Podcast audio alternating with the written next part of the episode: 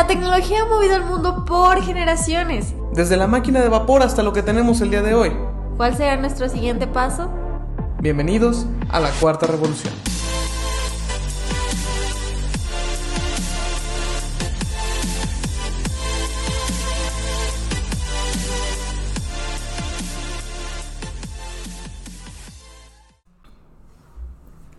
¿Qué rollo revolucionarios? ¿Cómo están? Ya estamos de vuelta en otro viernes de podcast. ¿Cómo estás, Rodrigo? Todo bien, todo bien, gracias. En un viernes de podcast que no es viernes. No, no voy a entrar en detalles porque esto me molesta mucho porque por alguna razón no hemos podido grabar. Que si están martillando, que si tenemos trabajo y muchas otras cosas. Pero bueno, esto va a salir el día viernes. Ustedes seguro lo están escuchando el día viernes. Y yo estoy ¿Cómo muy sabes? contenta. Espero que sea el día viernes, que estén al día. Pero bueno, ese es el punto. El punto es que ya estamos aquí. Y si lo estás escuchando el miércoles, o sea, no. Páusalo y te esperas al viernes. Lo escuchas hasta el viernes. Bueno, ya. Es que lo- es viernes de podcast. ¿Ok? Hashtag viernes de podcast. Y bueno, el día de hoy vamos a hablar de FinTech. FinTech es un modelo de negocios que está basado en tecnología. Prácticamente es la combinación de la palabra finanzas y tecnología. Y su objetivo es ofrecer productos y servicios del sector financiero con ayuda de la tecnología. Así de fácil. No sé, a ver tú, tú cómo definirías a las fintech. En realidad, eh, en general todos los modelos que, que son tech, que digo, ya hablamos un poquito de esto, este, todos, su core como tal es la tecnología y sin tecnología no funcionarían. Eso, eso es justamente como un poco la diferencia a los servicios tradicionales, porque o sea, un banco, por ejemplo, un banco existe desde antes que existieran las computadoras. Se han ido actualizando este poco a poco, pero en realidad los bancos existen desde antes que la tecnología actual. En el caso de las fintech, pues lo que tienen es que sin tecnología, pues básicamente sería mucho más complicada su operación al grado de que posiblemente no existirían. Entonces, digo, eso es un poquito como, como la definición que yo le daría. Este, y, esto aplica en general para todos los modelos de negocio tech. O sea que con tecnología es con lo que se, eh, con lo que se crean y a partir de eso es como funciona. Sí, porque, o sea, si no, no existirían, no tendrían la palabra tech, entonces perdería todo el sentido. Y este tema es muy interesante porque en México es un modelo de negocios que neta está rompiéndola. O sea, actualmente existen más de 500 empresas fintech que se han metido a este rollo de innovar con los servicios financieros y vamos a ir profundizando a lo largo del podcast porque la verdad es que pues puede parecer complejo, pero en realidad está ayudando muchas personas y eso me gusta porque estamos hablando otra vez de democratización de la tecnología. No sé, ¿tú, tú qué piensas? Pues en realidad la tecnología en este caso está sirviendo como un medio. O sea, funciona como, como una forma de acercar a, a más personas a este tipo de servicios. Y entonces digo, más allá de la democratización de la tecnología es en general de los servicios, porque a lo mejor gente que no tenía acceso a este tipo de cosas, pues ya puede tener acceso utilizando la tecnología. O sea, digo, podemos hablar de un montón, ¿no? Que es lo que vamos a hacer ahorita en los tipos, pero este, o sea, imagínate literalmente comunidades en donde no hay una sucursal de banco o cosas de ese estilo, pues por más que quieras, no puedes este, abrir una cuenta o algo parecido. En cambio, si tienes internet y tienes, puedes descargar Rappi ya con eso puedes tener una Rappi Card, ¿no? Por ejemplo. Y justamente es aquí donde viene lo interesante de las fintech y de por qué en México están tomando tanto terreno, porque si bien es cierto, los bancos han tenido el control financiero durante muchos, muchos años y cada que tú necesitabas hacer eh, pues transferencias o que quieres una tarjeta de crédito, una tarjeta de débito, tenías que ir a una sucursal y hacer todo el trámite de, sacar una tarjeta, ¿no? Las fintech se suman a la iniciativa de romper con pues lo tradicional y entonces ellos ahora te ofrecen una tarjeta de crédito o de débito acorde a lo que tú necesitas y en cinco minutos ya tienes tu tarjeta. O sea, realmente lo único que tienes que hacer es pues autenticarte, que seas una persona pues real y listo, o sea, creas tu cuenta. Dependiendo, o sea, hay varias empresas que se dedican a esto, ya ahorita hablar, daremos algunos ejemplos, pero a lo que voy es que ya no te limitas a ir al banco y no solo se limitan a cuestiones de tarjetas, sino que también tenemos otras empresas que también son fintech, pero que tienen otro enfoque. Pues son otro tipo de productos financieros. O sea, digo, más allá de un enfoque, porque al final de cuentas el enfoque este es independiente del modelo de negocio y todo eso. Pero pues más, más allá de eso, pues son, son otro tipo de, de servicios y de productos financieros. Sí, o sea, no, no nos vamos a limitar a solo las cuentas bancarias. También dentro de las fintech entran los microseguros, que justamente es esto que te da la facilidad de igual obtener un seguro. Ya no tienes que ir a hacer todo el trámite y cotízame cuánto me sale mi seguro, sino que tú ya lo puedes hacer desde una aplicación o desde una página web, ¿no? Y entonces aquí es donde viene la disrupción. Mm, también tenemos este, aplicaciones de gestión financiera que te permiten llevar el control de tus finanzas, que incluso me atrevo a decir que hay quienes podrían este, sustituir a su contador por un gestor financiero digital. Pues o sea, es que otra vez regresamos a ese punto que siempre he dicho de, de, que la tecnología en realidad está hecha para eso. O sea, la tecnología literalmente esa es la finalidad y el por qué la hicimos. O sea, el justamente reemplazar la, las cosas que son tediosas y aburridas para nosotros, que por eso contratas un contador. Este, eh, y, justo para eso es la, tecnología. O sea, justo para, para poder aliviar y ahorrarte ese tiempo de hacer todo eso.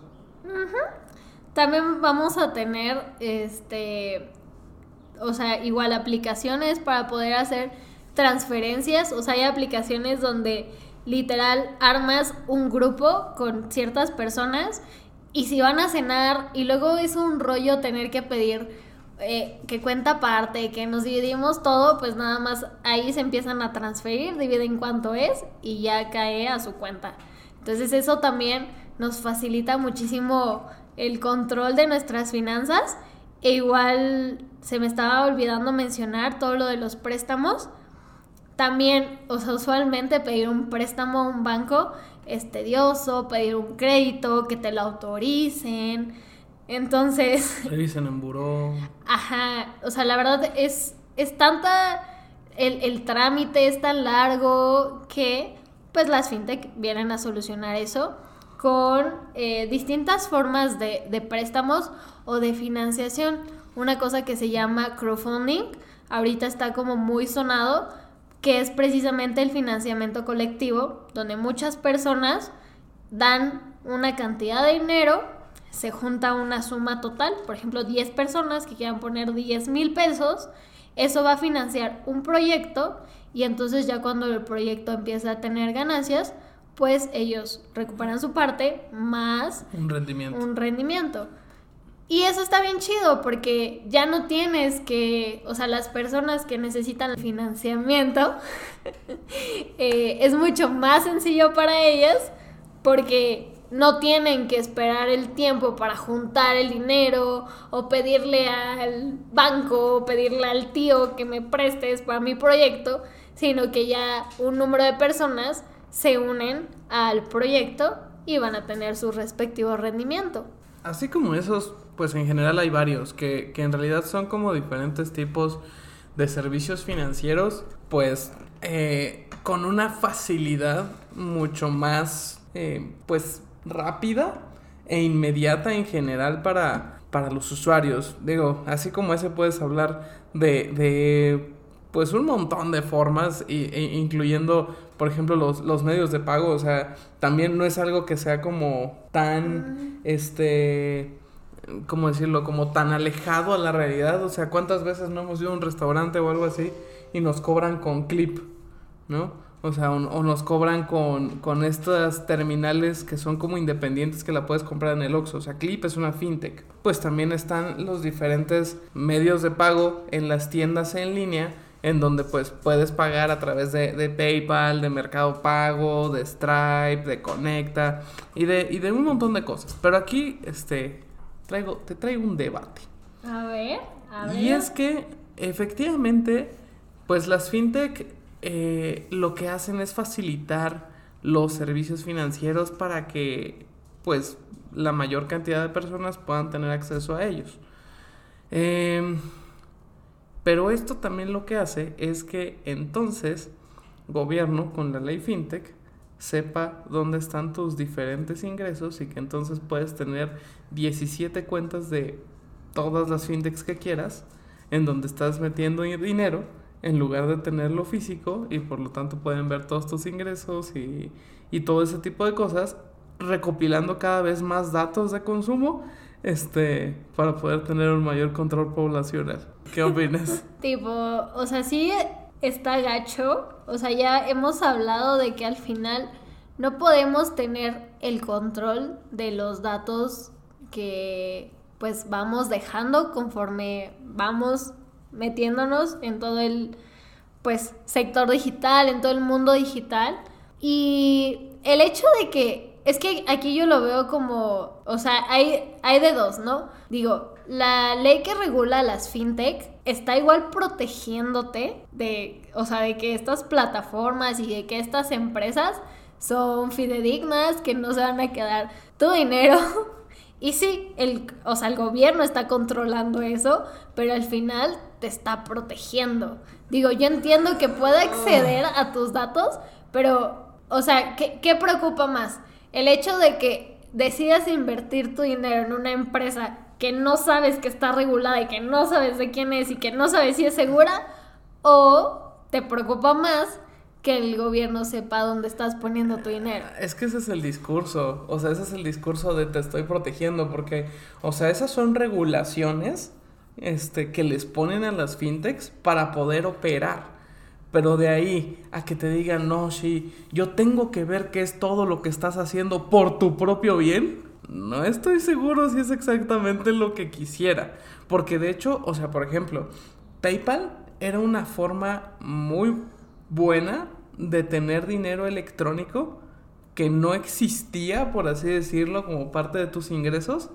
Y desde que entra la ley FinTech, no puedes tener dinero en PayPal más de, creo que son dos o tres días, porque eso se te va directo a tu, a tu cuenta.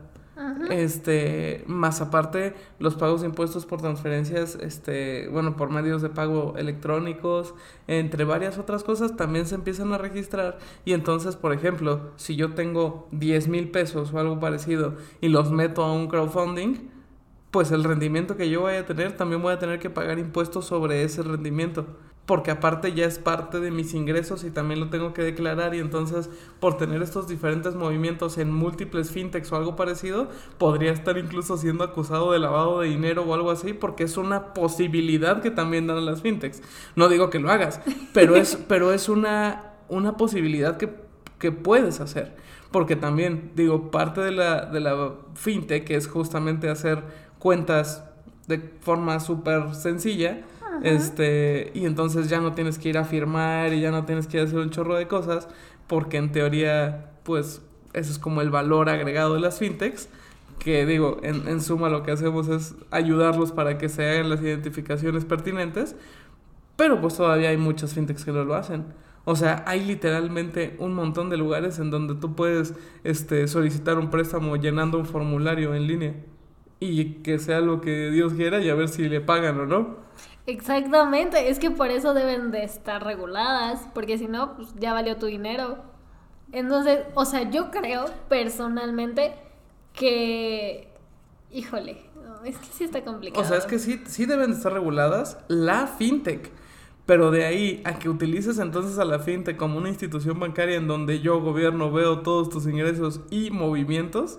Pero también es- está la ley igual de... Ya habíamos hablado de la ley de protección. La ley de protección de datos personales en, en Eh, posesión de particulares. Y también está para el gobierno. O sea, el gobierno también tiene la obligación de mantener tu privacidad. Una cosa es mantener la privacidad y mantener la protección de datos y otra cosa es que lo utilicen para lo que quieran. Pero pues si son mis datos financieros, ¿por qué van a tener derecho de acceder a ellos? Porque tú lo aceptaste en los términos y condiciones. Por eso hay que leer los términos y O condiciones. sea, sí, pero la otra vez estaba viendo un artículo que decía que si leías todos los términos y condiciones de aproximadamente el promedio de aplicaciones que tiene una persona normal, te tardarías no sé cuántos años en terminar de leerlos. Ok. O sea, entonces, ¿qué? Nos quedamos con los bancos porque, pues, ellos no le van a dar mi información al gobierno. No, no, no, no, no, no, no, porque aparte no puedes hacer eso, porque es la evolución natural de las cosas. O sea, la evolución natural de, de los servicios financieros era llegar a fintech, así como prácticamente los servicios de cualquier cosa, utilizando tecnología. Entonces, o sea, tampoco estoy diciendo que las fintech sean malas o algo parecido. No, no, no. este, la- na- nada más es ahí el debate, en donde, o sea, ¿qué prefieres? ¿Tener acceso a una cuenta sin que revisen tu buró? y ser vigilado entonces por otro lado, porque por ejemplo, imagínate, todas esas personas que, que ganan mucho dinero en efectivo, como por ejemplo puestos o, o este, los comerciantes, los restaurantes, todo ese tipo de gente, pues mucho de su flujo de dinero es en efectivo y por eso no tienen cuentas grandes de banco o algo parecido. Ah, bueno, pero pues es que ahora ya puedo tener algo con una fintech. ¿Eh? Claro. Pues entonces empiezas ahí a, a- a- mostrar un montón de movimientos también que pues te pueden meter incluso en, en- en ciertos problemas por un mal manejo, porque, o sea, creo que eso es como un poquito el, el- el punto, Ajá. punto fuerte, porque Sí. tampoco estoy diciendo que sea malo pagar impuestos, es algo necesario. Que a nadie les gusta, pues no, pero es algo necesario de todos modos. Este, nada más que la cultura eh, no, no, no te deja pagar impuestos porque, ah, maldito gobierno corrupto, y entonces se roba todo lo que, todo lo que yo genero y bla, bla, bla, bla, bla. Y por eso se hace eh, mucho el manejo de efectivo.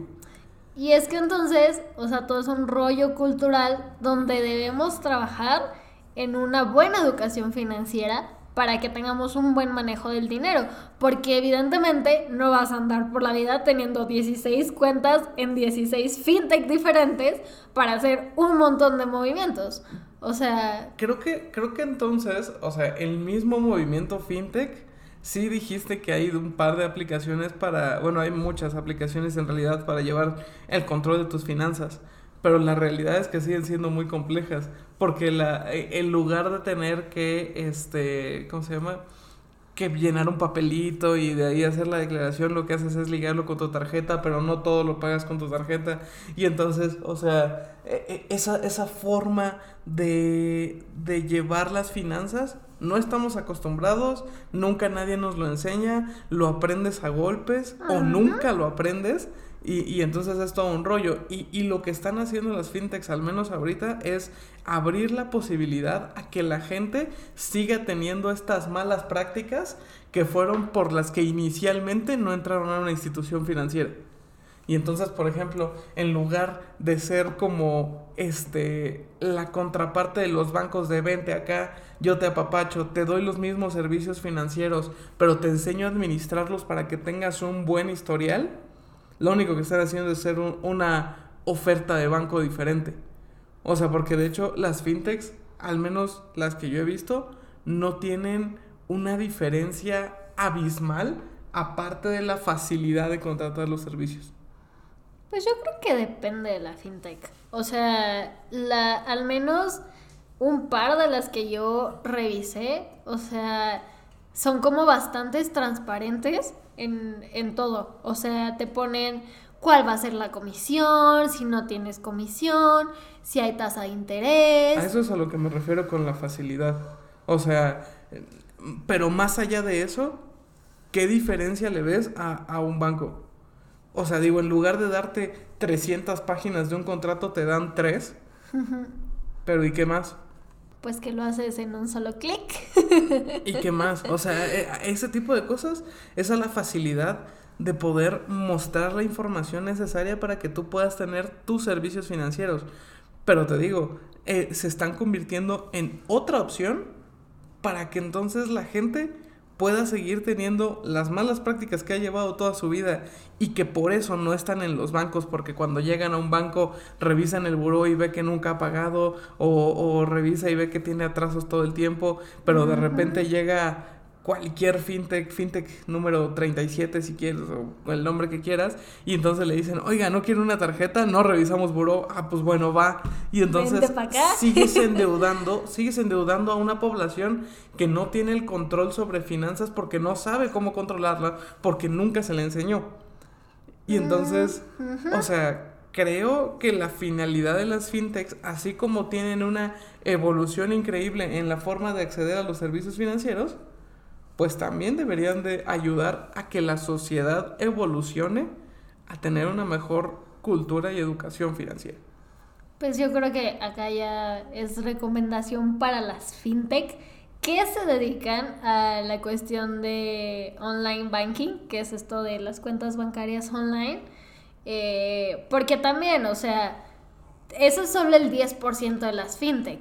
Digo, hablaste o hablamos muy poquito de, las este, aplicaciones que te permiten pagar tus servicios este, financieros o tu luz, tu agua, tu teléfono desde la aplicación. Y eso está increíble, o sea, al final eso no, no le veo por dónde pueda ser una mala práctica, sino que ya no tienes que estar yendo a, a la comisión a pagar. Pues es que otra vez regresamos a la facilidad. O sea, pero más allá de eso, yo no veo ninguna otra diferencia. Pero pues eso es lo que hacen las fintech, darte la pues. facilidad. Esa es su función, su trabajo, por eso existen. Sí, pero eso mismo lo puedes hacer con la aplicación de Bancomer. Y Bancomer no es una fintech. Y eso mismo la puedes hacer ya con la, con la aplicación de un montón de bancos. Porque los bancos... ¿Todo en uno? Sí. De hecho, por ejemplo, con las aplicaciones de los bancos, muchas veces ya puedes solicitar un crédito desde ahí. Y entonces, o sea, las fintechs no sé si se están estancando o no sé si se están rezagando, pero los bancos ya cada vez están llegando más a parecer fintech. Este, a, parecer fintech. Y entonces la única diferencia que tenían, que era la facilidad, ahora cuál va a ser. Sí, de hecho, BBVA ya está bien metido en qué es las fintech, cómo empezar a meterse y ya está dentro de. O sea, y, y si la facilidad era puedes solicitar un crédito en tres clics, pues eso lo puedes hacer igual en cualquier aplicación de banco. Es más, las aplicaciones de banco te mandan una notificación diciéndote que tienes acceso a una nueva tarjeta de crédito. Y si a mí me llegan dos notificaciones, una de mi banco actual y una en donde tengo que crear una cuenta, aunque tuviera que crear la cuenta en tres clics, si puedo obtener la misma tarjeta o con beneficios similares a uno, pues me voy a ir por uno y es de banco, no de fintech. Entonces, por eso creo que las fintechs o se tienen que mover más rápido o encontrar otro valor agregado que no sea solamente la facilidad de acceder a los servicios financieros. Ok.